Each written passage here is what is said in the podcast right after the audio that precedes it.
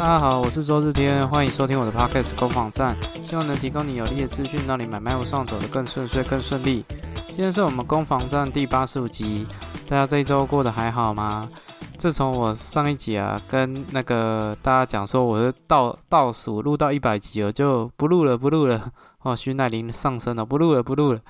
结果啊，自从我讲了之后，我发现那个收听数啊，就是跟跟之前一样哎，整个笑死。但是但是其实也觉得蛮贴心的了，就是有有一个朋友打电话给我，然后也有新的听众哦，有在就是我的 FB 上面有按赞，感谢那个桑桑尼小姐，然后有给我一个支持啦。我觉得其实我我我也可以想象了，因为如果你看了一篇文章啊，按赞的很少哦，那也也不会有人。你你不想去当第一个嘛？这很正常啊。哦，就是看到有点像是那种啊，这个店店很漂亮，可是门口都没有人，那我还是不要去去光顾它好了。这样好像有点奇怪啊。所以市场上的状况其实就是这样。所以如果没有人按的话，那就就就更不会有人来按，对啊。那我觉得这也很正常，没关系。这重点是大家有在听，那个收听数有增加的话，我觉得还会让我有一些新的一些想法了，对啊。那。我还有跟我一个朋友讨论到这个问题啊，我就把我的这个想法跟一些烦恼跟他说，然后他就说，他建议我把这个品牌重新更换、重新出发，换个比较响亮的名字，哦，一些比较吸引人的名字，那这样应该会比较有听众会有兴趣，至少名字要先赢嘛。你叫攻防战，人家还以为你在讲战争的，对啊，在最一开始有人有跟我讲过这样的事情。对啊，然后他就说，那我们就在讨论啊，就说那这样到底要叫什么名字会比较有机会？他他就说，你既要维持你既有的品牌，但是又不要离开太多。然后他就 他就讲说，不然你就改名字哦，你就叫闺房站好了。闺闺房是那个女生的私人房间，那个就是一般哦，中国一般是指说未出嫁的女性的私人房间，就叫闺房，叫闺房站。我心里想说，这到底在攻在攻三小朋友的？你看这叫什么洞房站好了，洞房站感觉很像在讲那个性行为的。就是，然后说说，哎，那也很好啊，这样跟这个新三社相关，搞不好留那个收听数就会大幅上升，至少你前一分钟哦，收听量是很高的。那我想说，这好像也不是我做节目的初衷了。我后来想想，还是算了吧，对吧？还是如果各位觉得这样真的会让节目大红大紫的话，那麻烦你也让我知道一下，叫闺房站、洞房站之类。那还有一些人提出一些更疯狂的 idea，那我不想要把节目弄到太十八禁，我就不想 不想讲了，对啊，但是。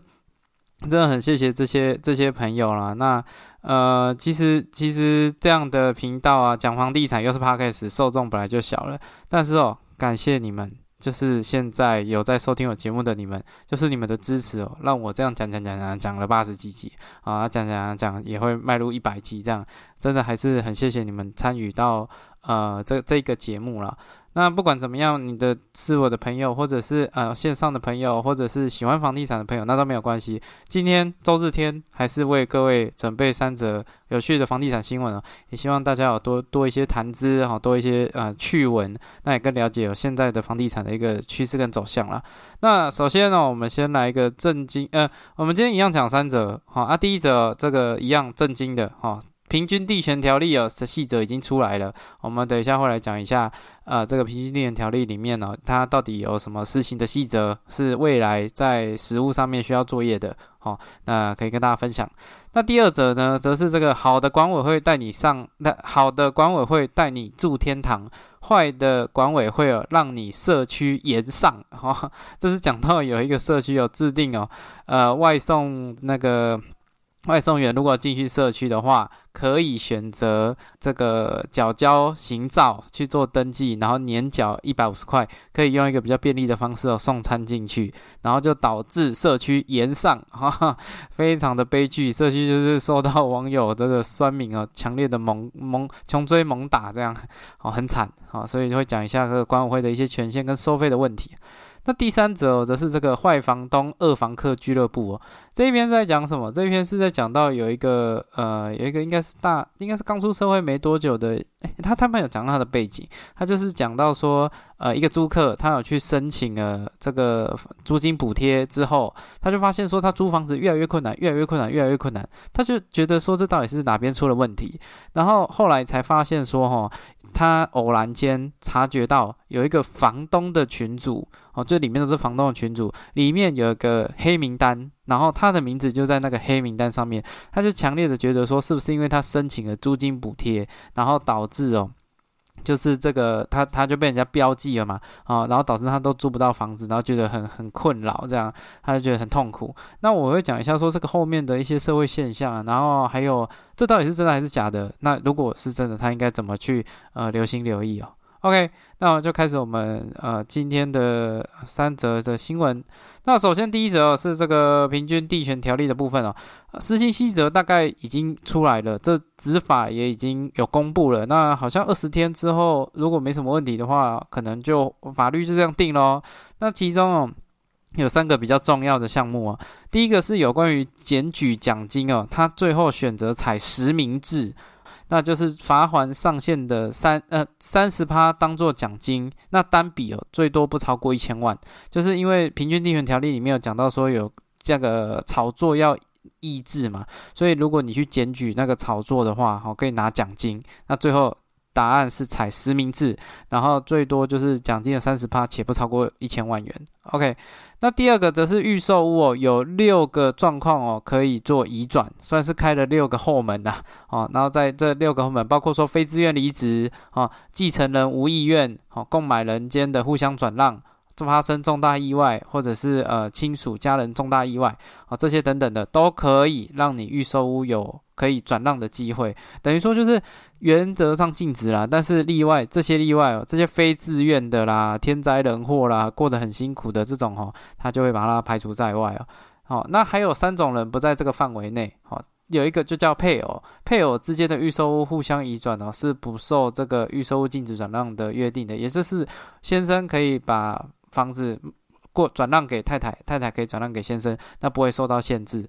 那还有说继承人，还有包括那个司法人的合合并啊，哦，这一些哦都是预售屋可以转让的一个一个后门。好，那第三哦，则是这个司法哪一些司法人，哪一些公司行号可以买住宅？好，因为原则上禁止法人公司法人去买住宅，因为。法人照理来讲没有这样的需求，好，但是这一次也是有讲到说哪些法人啊有条件的可以去买住宅，包括说你买来当宿舍哦、长照哦、社会住宅这些等等的哦，也都可以当做是公司行号买住宅的一个一个法源的一个依据啊。原则上禁止，那但是这些要许可。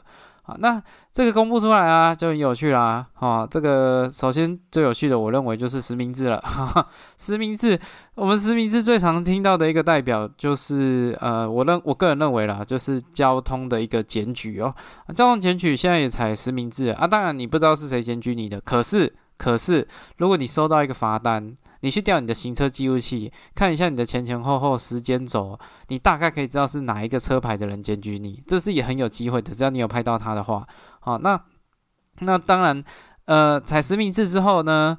这会不会发生什么意外？去追去追杀追杀那个检举他的人？其实这这也不无可能。如果你周遭有些人神通广大哦，看光是看你的车牌哦，哦就知道。像像我看到一个新竹的那个交通的检举的一个案例哦，因为检举人跟那个被检举人，其实他们都在同一个的新竹科学园区那边上班，所以他每天。都在大大家彼此都在前后了，所以当他发现说这台车子啊是呃跟他基本上是在上班的同一条路线情况下，他其实真的被检举的那个人有想说要怎么去报复他啊，因为他他觉得很火啊，他有他的立场在，有种种的原因在，他认为这个这个检举不太合理啊，所以你说今天实今天是采实名制，今天这个检举奖金的制度采实名制，我个人认为了。反而对这件事情的推进哦，不是这么这么好，因为今天这个我们刚刚讲的交通的问题啊，它其实是在公开场合拍到车牌，这个我觉得还算好检举。可是现在这个平均地权条例的奖金的检举采实名制，我们是要去检举什么？要检举有炒作的事实。那你要怎么检举有炒作的事实？是不是就要证明说，像假设啦，代销请假客户来代销暗场去去造势，说啊又成交了，恭喜又再成交一户啊，全部都是临时演员。那你会怎么知道这个事情呢？你如果会知道这个事情，只有几种可能嘛？你不太可能是偷听到的，偷听到几率很低嘛。你大概有八九不离十，你也是有参与这个会议，你才会知道这一个代销暗场会请临时演员来。做这个广告或者是这种炒作的那种氛围的炫行说，所以你一定是知情的，你一定在这会议里面啊。那今天要采实名制，是不是很容易去抓到说到底谁去检举？那会不会等于说我检举了一个案子案子炒作之后，我就没有办法在这个产业呃继续存活下去？我认为这是一个实名制里面最最最最有趣的事情啊，因为你今天要去证明人家炒作，其实我觉得。蛮蛮有难度的，你说不约而同刚好来啊，我也不知道为什么广告一打就二十三十个人在门口排队，还有还有露营的啦，然后放板凳的啦，哈，还有黄牛票的都有。这种状况，你说是炒作还是不是炒作？我觉得这个东西很难讲啊。可是如果你今天拿这个奖金，我假设想要拿这个奖金，我一定是收集了万全的。万全的证据跟准备嘛，才能直接哎，这奖金很诱人的，最多单件不能超过一千万，那我可不可以争取到个八百万、九百万？我都发了，对啊，所以狭怨暴富的员工哦，有福了哈！代销暗场不动产中介的员工有福了。如果你真的是想要离开了，要来个玉石俱焚或者同归于尽的话，你也不想再待在这个产业哦，请你收证啊，扎扎实实的收证，那采实名制就给他实名制下去，因为真的要找不会太难找。好，所以这是我认为哦，采实名字一个很有趣的点呢。那另外一个很有趣的点呢，则是在于说配偶之间哦，呃，这个预收的转让哦不在范围内，那这也很有趣啊。这会不会发生假结婚真转让的事情发生？假设啊，我想要卖预售屋给诶 A，想要卖给 B，那因为预售屋现在已经禁止转让了嘛，没关系，我们就结婚，A B 就结婚，男男女女，男女女男，没关系，都结婚。哦，结完婚之后就变配偶了嘛？啊，配偶之后再转让，啊，转让完再离婚，啊，这样行不行？这样好像也合理呀，对吧？他他也没有违反法规上面的规定嘛。所以你说这个会不会未来有假结婚真预售屋转让？搞不好也会有啊。啊，那还有那个非自愿离职啦，这个我觉得也很有趣，会不会有这个假假离职？啊，这卖屋，这这会不会也有可能？就是我开一个公司，然后故意去雇佣这个人头，然后这个人头再把它弄到离职，然后离职之后就要卖房子，卖房子就在这个规定内，那这样子也也 OK 啊，也是在不不违反法律的情况下去做这个转让啊。所以我个人认为啦，开这些后门哦，不管是这六个六个状况的后门，或者是这些身份上面的后门，当然它有它的合理性在，好，可是未来一定会。针对这些点，我认为是会发生一些缺口，或者是一些很奇怪的案例产生啊。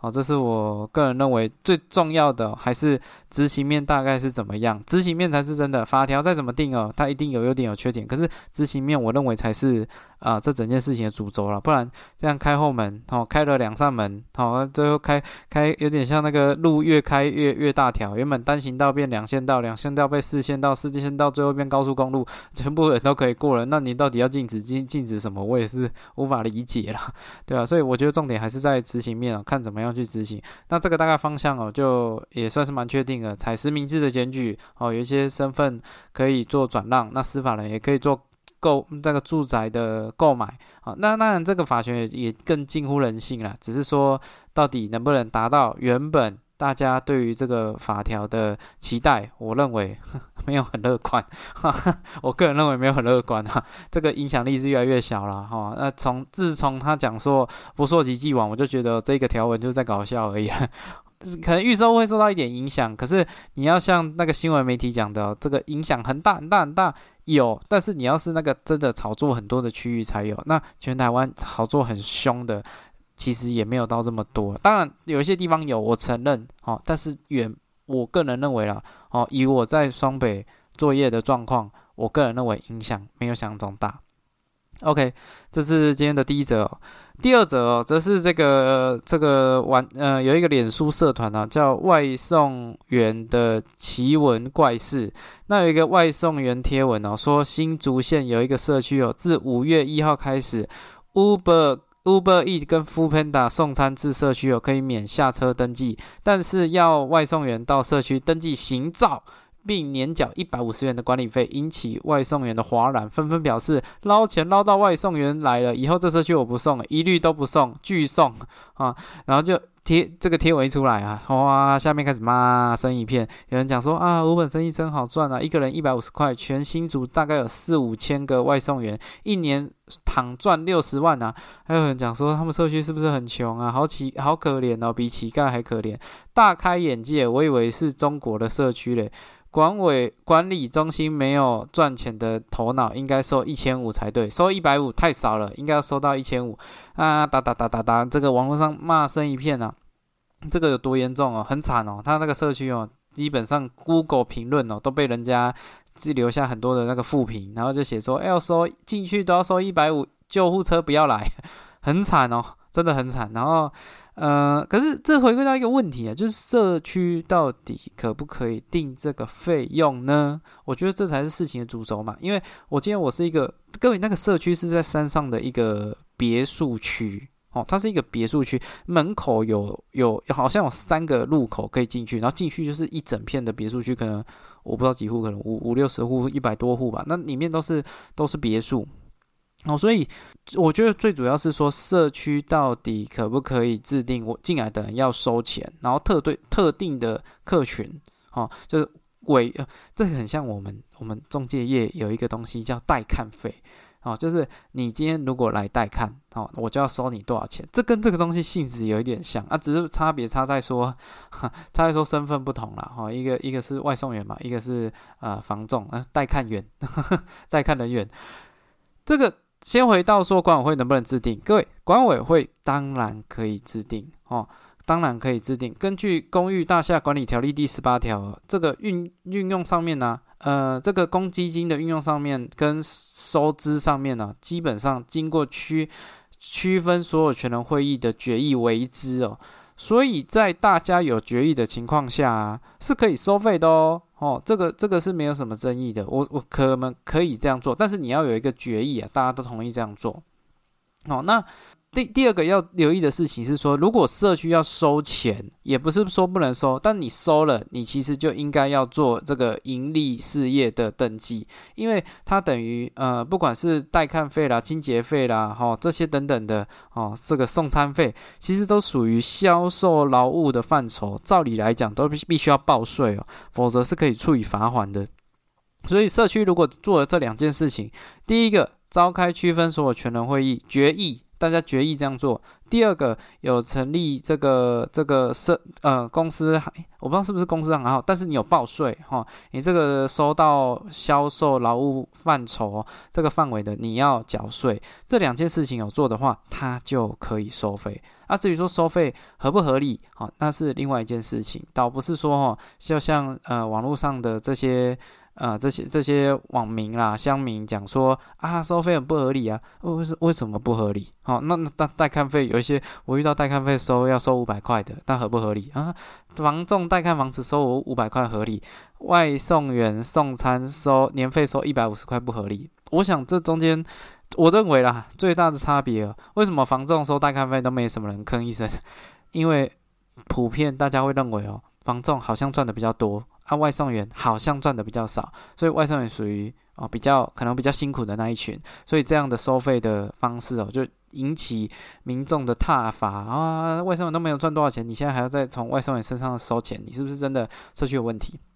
还是代干费啊？大家都认为说，呃，房屋中介成交一个房子奖金很多哦，那缴一些钱也是天经地义的。我还有遇到那种要那个。那个叫什么做做东哦，还是什么抽水水费还是怎样？就是你成交社区哦，你只要有成交一户，那个中介就要缴一千块，就你要缴钱。你有成交，你要缴钱给管委会，我也不知道为什么，对啊，但是他们是有区分所有权人决议的的答案出来啊，好，所以呃，这是管委会的呃，如果你要收费，是要经过这两道手续，才是会收的合理且合法啦。可是其实实务上面，台湾的很多管委会啊，都蛮缺乏法治观念的。我认为大部分的这种收费啊，很多哦都是委员之间开会，然后就做决定，他不见得有。呃，区分所有权人会议的决议的这个背书了，就算有可能也没有会议记录，那你怎么去证明呢？那很多人都认为说管委会权限很大啊，可以可以让有些人都对管委会有一个错误的认识啊，就哦管委会好像可以把持一切，其实管委会的权限蛮小的，它也不是这种。执法单位，哈，那他也没有什么权限，他基本上就是大家决议的结果怎么做，他们就怎么做。啊，这个我觉得是法治观念的问题啊。大家对于呃这公寓大厦管理条例的了解可能都不是很够，导致说大家看到国委员呢毕恭毕敬的很多了哦，好像他这个这个掌握社区的生杀大权，有些大社区五百户、一千户啊，那个每个月的管理费可能都要两三百万哦，啊，就觉得说那个都可以乱搞。我觉得那个背后是。台湾法治的观念其实都还有很大的进步空间。大家对于这种公寓大厦管理条例的条文哦，太薄弱了，哦，所以对于区分所有权人的会议哦，也太不重视了，才会导致有这种这种乱象产生。如果你社区的人整个参与度很高哦，怎么会让这种事情发生呢？哦，所以这是我大概针对这一则新闻的看法了。最后一则哦，是这个联合新闻网的。两天前的报道，他申请租金补贴惨遭退租，被房东群主列黑名单，联合拒租哦。哦，这个是有一个网友在靠北租屋二点零里面发文，说自己哦没告知房东就申请租金补贴哦。那后来房东强行解约之后呢，他要找下一个房子，可是每次要到要下定的时候，房东就会说不租了。那他偶然才发现说，哦，原来好像被这个小组列为黑名单，受到房东。的联合排挤不给租哦，好，这大概是这样的一个状况。那网络上的民众们也分成两两种不同的反应啦，有一些是讲说啊，这个房东太过分啦，怎样怎样，就是合法做这些事情，那凭什么把人家列黑名单啊？这样不合理。但是也有人讲说，你去申请租金补贴，不尊重房东，房东也没有必要尊重你。那不管他怎么做，他也是合理啊，因为你不尊重他嘛。那就有这样的讨论。那我觉得回归到原始的，就是说，到底有没有这样的东西在？会不会又是网络上的那种幻想文？很多网络上都会呃制造那种舆论的幻想文，什么我太太把公我的公仔给丢了，哈，怎样怎样怎样，然后老婆离家出走，还是什么老公离家出走，这种都很到最后都证明是幻想文哦。那首先到底有没有这个东西？我跟各位讲，这种东西房东呃房客的黑名单有没有？各位有。真的有，因为我我就有啊，对吧？而且也不要说我有，因为你 Google 打关键字打房，诶，应该是打房客黑名单，一样会跳出一个网站，它也有在讲一些二房客，就是不不 OK 的房客的事情啊。所以这东西有没有？这东西真的有。可是我认为，虽然它真的有这个故事，我也是存疑。为什么？因为呃，这些平台啊，就我觉得最大的争议点在于说。二房客的这个这个身份，目前台湾应该还没有一个呃最大宗的平台可以把所有的二房客的资讯都记录在上面。哦，它能揭露的资讯，大部分就算是你刚刚讲的那个 Google 打的二房客的黑名单，它也是每个县市大概一个月就一则。可是各位想想看，二房客一个县市只会有一个人吗？其实。我认为最大的症结点是我们台湾并没有一个平台去整合二房客，甚至是二房东是哪些人，好，所以导致说这个你你说真的得罪一个房东，然后就会遭受其他全部的全部的房东的这个狙击啊猎杀。我个人认为几率是很低，除非你你本来找房子都在那个群组里面，好，那那那当然那个那个群组里面就是这些房东在运作的嘛，那当然你就会会被排挤嘛。所以我认为这个几率是没这么高的。再加上说，即便呐你被列到这个二房客的黑名单里面，也不是所有的房东都会去看呐。有些房东哦五六七十岁，他不见得会上一些平台去看。更何况这个平台是分散在各地。我有看过赖群组，我有看过 FB 群组，我有看过网站的群组，还有 APP 哦，还有 App 专门是在讲那就会有那个二房客的名单的哦。你只要给身份证字号就跳出来。啊，在这么多琐碎的平台里面，我认为其实不是这么容易啦，那也不是每一个房东都知道这件事情，所以你说得罪一个因为租金补贴得罪到房东，就会遭受这样的呃对待，我个人还是比较存疑的。那只是这又涉及到另外一个问题啦，房东可不可以揭露各资哦？可不可以创这种黑名单的群主？不要说房东创房客黑名单了，房客也可以创房东黑名单啊，大家都可以黑来黑去啊。所以我今天的标题才是这个恶房客坏房东嘛。哦，那问题是你今天如果有一个平台真的是把这些事情揭露上去，那你要揭露到什么程度？哦，有一些他写的很模棱两可哦，什么什么新竹县哈陈先生曹小姐哦，这样就随便啊。那什么什么从事美发啊，看屋会先的第二次就会要求要打三年约哦，这样这样这样啊。但是后来的它里面有很多的细节在，那你如果公布到这么这么的细。哦，非常细。当然，你你会去识别化嘛？哈，你可以讲一些背景。如果你讲的是一些琐碎的背景，你是一个房东，你也不好去 match 了。我今天是一个房东，我要跟一个房客打租约了。嗯，我想说，我做一下功课啊，他姓陈，来，我来查查看有没有台湾的这个诚信租客的这种恶行恶状，然后开始上网去查，就就查得到吗？我个人认为已经蛮困难的啦。哦，蛮困难的，而且更更不用说，还有很多种，他他会不会有假名，也有可能啊。陈先生是帮曹小姐租房子，也有可能啊。哦，所以。那你如果真的要啊揭露，那你就揭露，必须要揭露到很正确的资讯，比如说身份证字号，因为你在签约前会有身份证字号嘛，身份证字号就比较跑不掉啦。可是你揭露身份证字号，又又当然就不能揭露，因为它是有各资法的保护范围啊，各资法有就有相关的规定，你在运用上面，你必须它它是有一些原则在的，你必须要在运用上面呢，呃，是符合法律上面的规定，不然还会有刑法上面的问题。各资法针对身份的，呃，不是身份，就是个人资讯的揭露，它其实是有一套完整的机制在在运作的。所以你说一个黑名单，好像有一些例子啊，就是什么什么虾皮购购物嘛，那如果你跟卖家下单，啊，结果你不去领货，那卖家很生气，就把你设黑名单，然后把你公布，那这样可不可以？这样是有问题的，哦，这样是有问题的，而且它会有很多的细节要去做讨论。基本上啦，如果你的呃理由不够充分，你就把人家的个资去揭露，最后会是揭露的人输哦，哦，揭露的人输。但是如果那个被揭露的人呢，也是很好去呃透过公开的方式就查得到一些恶行恶状，比如说判决书里面就有，哦，比如说他欠缴管理费，好是几号几楼啊，这些在一些特定的理由情况下，其实他去揭露就合有合乎。那个各自法的相关规定，那就不会有这样的问题。所以你说可不可以揭露？我个人认为，呃，是可以揭露，但是要符合规定。你说今天房东啊有一个匿名的群组，然后彼此在里面分享资讯，在那个二三十个人的房东群组里面做分享，算不算对大众哦去去公布一个黑名单？其实我也打一个问号了。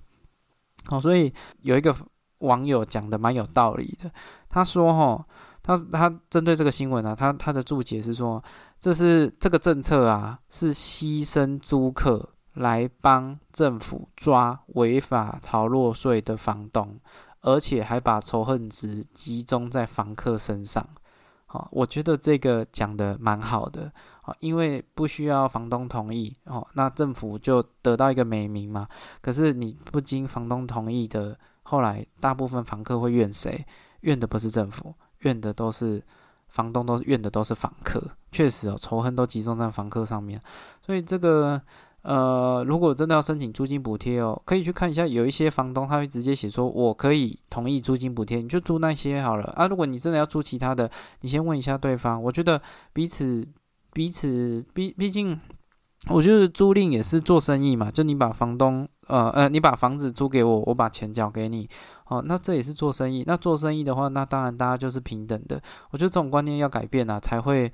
这个租赁的状况才会好转呢，不然现在租赁市场其实都见不得光诶，真的很暗呐，哦，很暗很暗，很多的都个人都是个人的行为哈，很多房东的个人行为，很多房客的个人行为，通通没有一个平台哦，可以好好的去做一个整合。我们不像国外有那种呃，有那种呃，有点像那种廉征制度，就是你你可不可以租房子？有外面会有，像我记得韩国就是会有公司是可以帮这些房客去背书的，那房东。也租的放心，那房客也租的安心，对啊，那像这种我就觉得还 OK，可台湾不知道为什么就是没有，没有就是没有，对啊，现在政府掌握的资讯还是很少啊，那就是一个。哎，我我只能万万谈呐哈。那你说会不会未来会不会好转？我想一定会有好转的一天，只是那一天不知道是什么时候而已。OK，那以上就是今天三则新闻的分享。那也谢谢你收听到节目的最后。喜欢这样的节目的话，再麻烦我的 IGFB YouTube 上面帮我按赞，好支持，让我知道有人在收听。那这个节目也许就在做下去。那如果都没人收听，那也没关系。